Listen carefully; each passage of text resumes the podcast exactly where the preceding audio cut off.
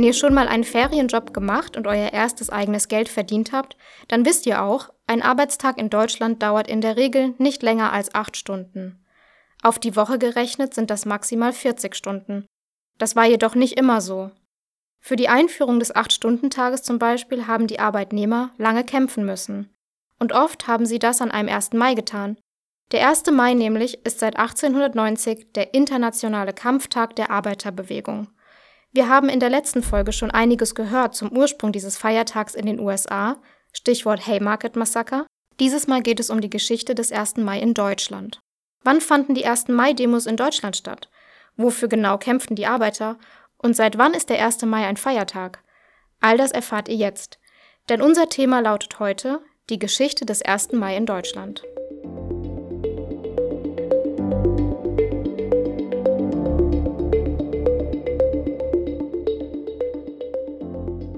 Und wir legen auch direkt los. Und zwar hören wir uns zunächst mal an, wie der Arbeitsalltag in einer Textilfabrik in Augsburg im Jahr 1865 aussah. In den hiesigen Fabriken ist von jeher die Arbeitszeit von 5 Uhr morgens bis abends 7 Uhr festgesetzt. An diese Arbeitszeit sind sämtliche Arbeiter, Erwachsene wie Kinder, gebunden. Sie kommen nach der Arbeit erst gegen 8 Uhr oder später wieder nach Hause. Die Augsburger Bevölkerung wohnt bereits zur Hälfte in den umliegenden Dörfern. Um nun rechtzeitig an ihrer Arbeit einzutreffen, sind diese Arbeiter genötigt, schon um 3 Uhr morgens aufzustehen. Bis die Arbeiter nach Hause kommen, wird es 9 Uhr und bis sie zur Nacht gegessen haben und ihre Ruhestätte aufsuchen können, wird es 10 Uhr. So bleibt diesen Arbeitern, wovon die Hälfte Kinder und Weibspersonen sind, nur fünf Stunden zur Ruhe. Was ihr da gerade gehört habt, waren Auszüge aus einer Bittschrift der Augsburger Textilarbeiter an den bayerischen König. Tja, und eines wird darin ganz deutlich, die Arbeitsbedingungen waren ziemlich mies. Ziemlich mies ist schon deutlich untertrieben. Die Menschen mussten damals 14 Stunden täglich arbeiten, übrigens auch am Samstag, und danach mussten viele von ihnen noch nach Hause pendeln. Zeit für die Familie oder sonstige Freizeit gab es einfach nicht. Ja, und es geht ja auch nicht nur um die Arbeitszeiten, sondern um die Arbeitsbedingungen insgesamt. Viele Arbeiten waren damals nicht ungefährlich. Oft gab es schwere Unfälle, etwa in Fabriken oder im Bergbau. Arbeitsschutz war in den Anfängen der Industrialisierung noch kein wirkliches Thema. Und was wir aus der eben zitierten Quelle auch heraushören konnten, Kinderarbeit war damals an der Tagesordnung. Da drängt sich aber doch die Frage auf, warum haben sich die Arbeiterinnen und Arbeiter denn nicht stärker gegen diese Missstände aufgelehnt? Zunächst mal hatten die Arbeiterinnen und Arbeiter oft einen schweren Stand.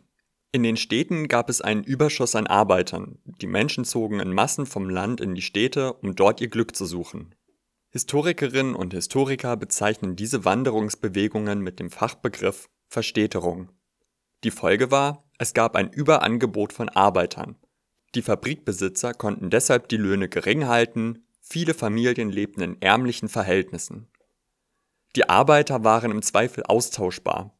Sie wurden mit Billiglöhnen abgespeist und ausgebeutet. Das war übrigens auch der Grund dafür, dass Kinder oft ebenfalls arbeiten mussten.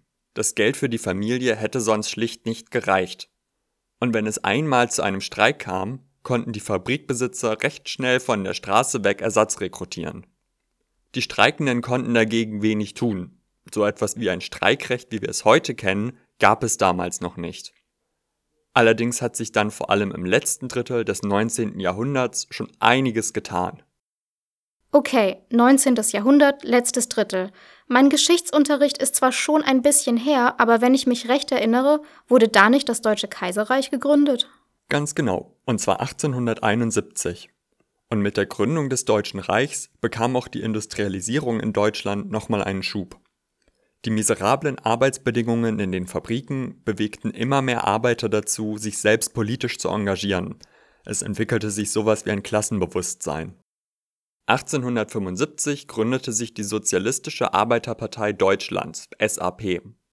Aus dieser SAP wiederum ging später im Jahr 1890 die Sozialdemokratische Arbeiterpartei Deutschlands hervor, die SPD also. Unter den Politikern, die dort aktiv waren, gab es einige, deren Namen auch heute noch bekannt sind. Ferdinand Lassalle, August Bebel und Wilhelm Liebknecht zum Beispiel. Dann kam es auch zur Gründung von Gewerkschaften, die sich für höhere Löhne und bessere Arbeitszeiten einsetzten. Und natürlich, nicht zu vergessen, die zwei Herren mit Rauschebart, Karl Marx und Friedrich Engels. In ihrem 1848 erschienenen Kommunistischen Manifest skizzierten die beiden ihre Idee einer neuen Gesellschaftsordnung. Vereinfacht gesagt wollten die Kommunisten die Gesellschaft komplett umkrempeln. Das oberste Ziel lautete im Prinzip mehr soziale Gerechtigkeit. Um dieses Ziel zu erreichen, musste sich die Gesellschaft aus Sicht der Kommunisten radikal wandeln. Nicht die Fabrikanten, also die Kapitalisten, sollten mehr alles besitzen, das Eigentum sollte umverteilt werden. Einige Fabrikbesitzer sorgten sich auch selbst besser, als sie mussten um ihre Arbeiter. Und wenn von betrieblicher Sozialpolitik die Rede ist, wird vor allem ein Name immer wieder genannt. Alfred Krupp. Ja, das stimmt schon. Alfred Krupp war einer der populärsten Vertreter dieser Richtung. Er sorgte für den Bau von Arbeiterwohnungen und führte auch Pensions- und Krankenkassen ein. Sehr moderne Gedanken also. Einerseits. Andererseits muss man auch sagen, es ging Krupp vor allem darum, die Arbeiter davon abzuhalten, sich in Gewerkschaften zu organisieren. Für diejenigen Arbeiter nämlich, die Sozialdemokraten waren, gab es sogenannte schwarze Listen. Und die Leute, die auf diesen Listen standen, sollten möglichst nicht weiter beschäftigt werden. Krupp handelte also nur, weil die Gewerkschaften ihm Druck machten. Aber wenn wir schon bei den verschiedenen Ansätzen zur Lösung der sozialen Frage sind, dann müssen wir auch die Kirchen erwähnen. Stichwort Kolpingvereine. Und den Staat. Denn auch die mischten kräftig mit. Bismarck als Reichskanzler führte in den 1880er Jahren nacheinander die Krankenversicherung, die Renten und die Arbeitslosenversicherung ein. Auch der Staat verfolgte damit natürlich ein Eigeninteresse. Ihm ging es auch darum, die Sozialdemokratie als politische Partei klein zu halten.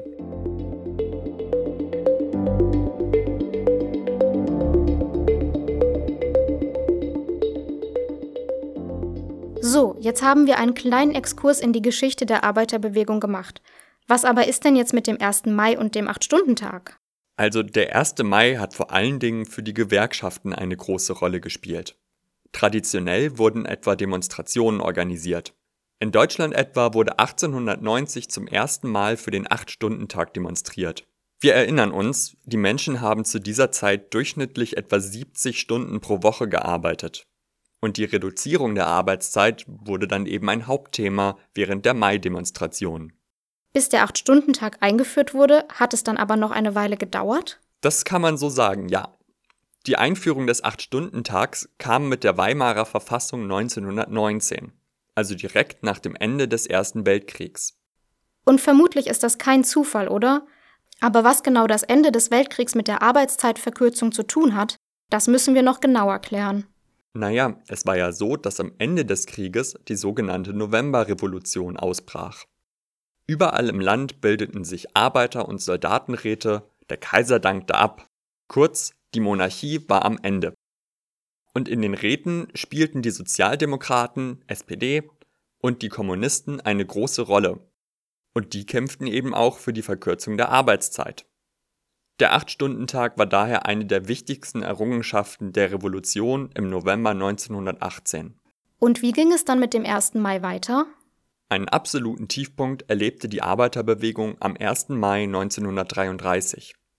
An diesem Tag gab es zwar noch eine zentrale Veranstaltung, auf der Adolf Hitler die Gewerkschaftsführer und Arbeiterdelegationen begrüßte. Schon einen Tag später aber besetzten SA und SS überall im Reich die Gewerkschaftshäuser.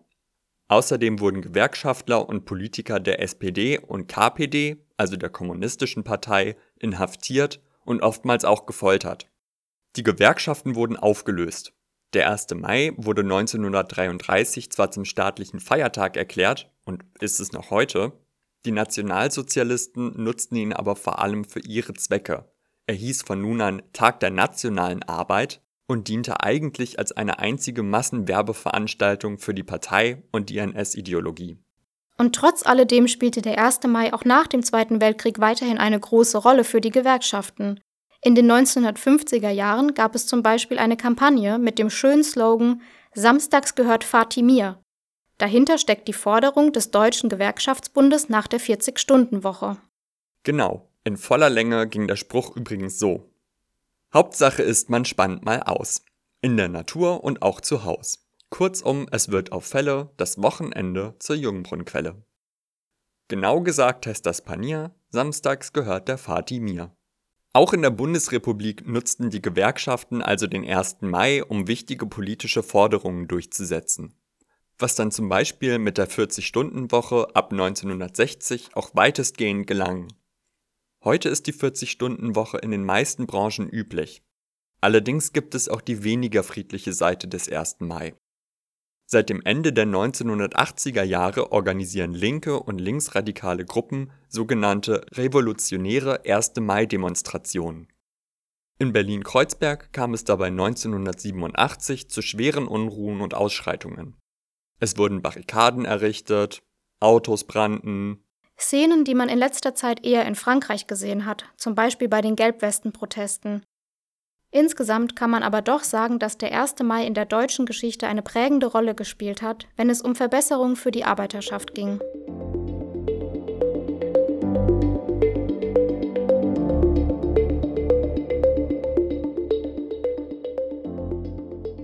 Das kann man in der Bilanz schon so stehen lassen. Aber fassen wir das Ganze nochmal zusammen. Wir haben die dramatisch schlechten Arbeitsbedingungen im 19. Jahrhundert besprochen konkret am Beispiel der Textilarbeiter in Augsburg. Wir haben über den Beginn der Mai-Demonstrationen und den langen Weg bis zur Einführung des 8-Stunden-Tages in Deutschland gesprochen und schließlich über die 40-Stunden-Woche. Und natürlich spielt der 1. Mai auch heutzutage noch eine große Rolle für die Gewerkschaften. Wir können also gespannt die Nachrichten verfolgen und schauen, was dieses Jahr so um diesen Feiertag herum passiert. Und damit verabschieden wir uns für diese Folge. Bis zum nächsten Mal. Macht's gut und bleibt gesund.